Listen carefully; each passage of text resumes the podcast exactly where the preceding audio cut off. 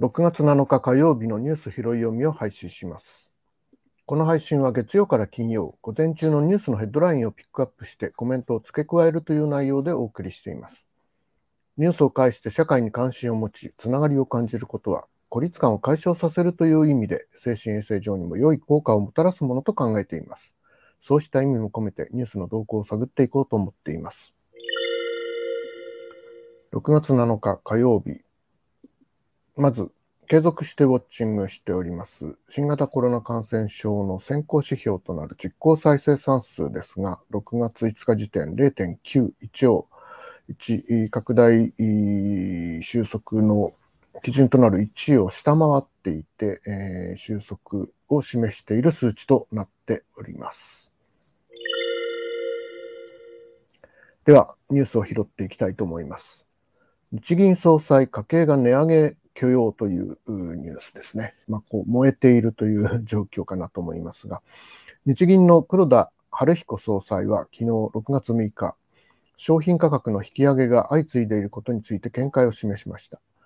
黒田総裁は日本の家計の値上げ許容度も高まってきているのは持続的な物価上昇の実現を目指す観点からは重要な変化と捉えることができるとして家計が値上げを許容している考えを示しました。まあ、そう取られる発言だったというふうに各メディアは捉えているということですね。金融政策については、日本経済はコロナ禍から立ち直っていないため、引き続き景気の下支えが必要だとして、強力な金融緩和を継続していく方針を強調しました。この金融緩和の継続というものが、また物価上昇を引き起こしていくという今、あの、物資が不足しているという状況も合わせてですね、果たして、え適切な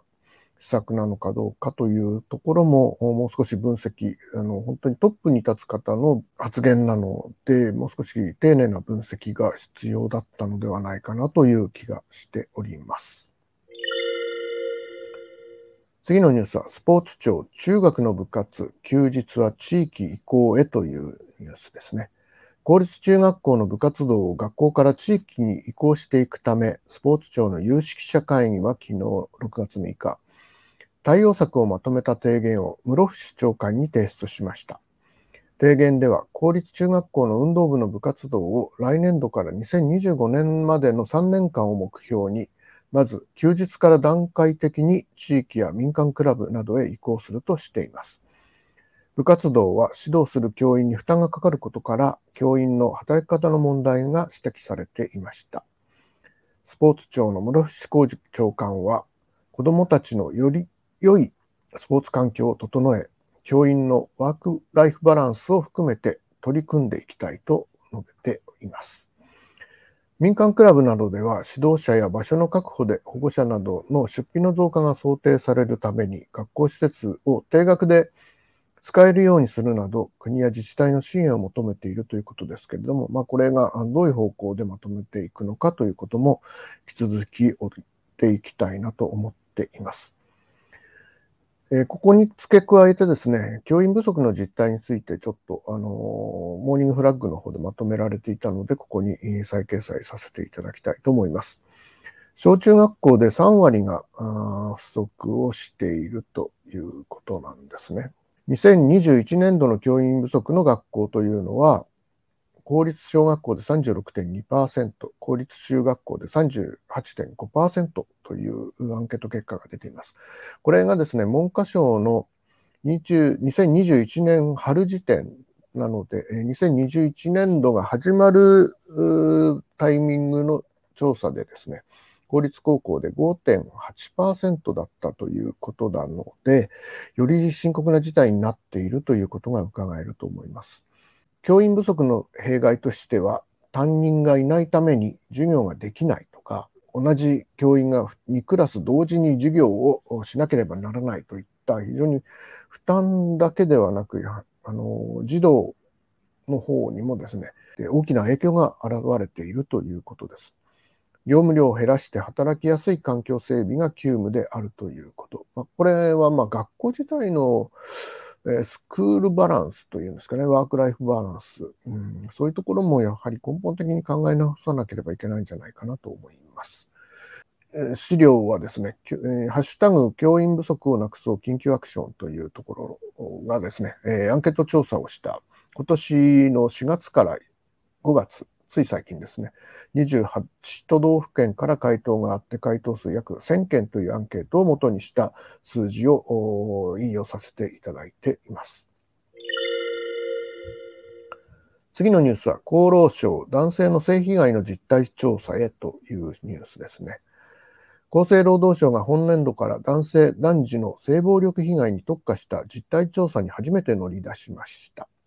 研究班には産婦人科や泌尿器科の医師らが参加して、この調査結果を踏まえて医療機関が被害者に対応する際の手引きを作成ということですね。まあ、ガイドラインとか、まあ、あの治療のガイドラインっていうのはいろいろ医療機関の方で備えています。WHO からもいろいろレベルによってですね、対応の仕方というものがまあ、毎年ではないんです。更新されて、えー、発表されるということで、まあ、それに従って、対応していくという形で、まあ、そのための基礎的な調査が始まったということでですね、これまでやはり男性、男児の性暴力被害に関しては、あの、こうした調査すら行われてこなかったということで、ようやくそれが始まったということですね。あの、全くないということは本当にありえないことですし、逆に男性の性被害の方がこう隠されてしまう、うん、ことが多かったのではないかなと思いますので、まあ、こうした分野、あの、公開性が高まる、透明性が高まることは非常にいいことだと思います。次のニュースは、はやぶさ2。砂からアミノ酸というニュース。これは、あの、本当に、おっと思ったニュースで拾いましたが、日本の探査機はやぶさ2が、おととし2020年、およそ3億キロ離れた小惑星リュウグウから持ち帰った砂から、生命の元となる物質アミノ酸が数十種類見つかったことが分かりました。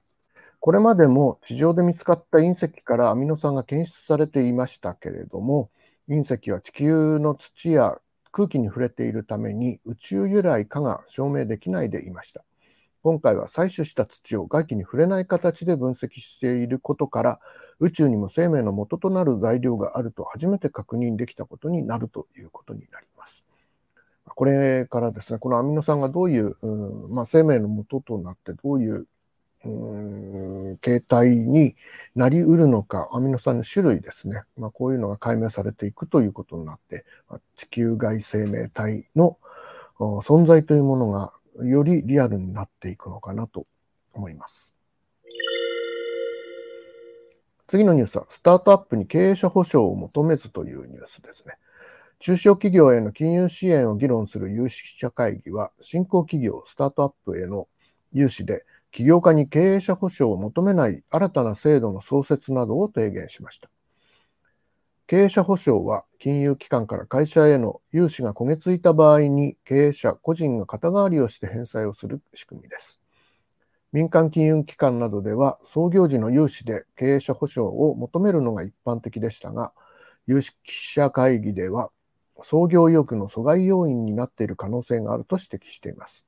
この中小企業支援というのは、岸田政権が掲げる新しい資本主義の柱の一つでもあるということなので、ここがあの取り除かれて起業しやすい環境というもので、えー、競争力の強化というものが期待できるのではないかという明るいニュースだったのではないかなと感じました。ということで、6月7日火曜日、ニュース広い読みはこの辺で切り上げたいと思います。では。Thank you.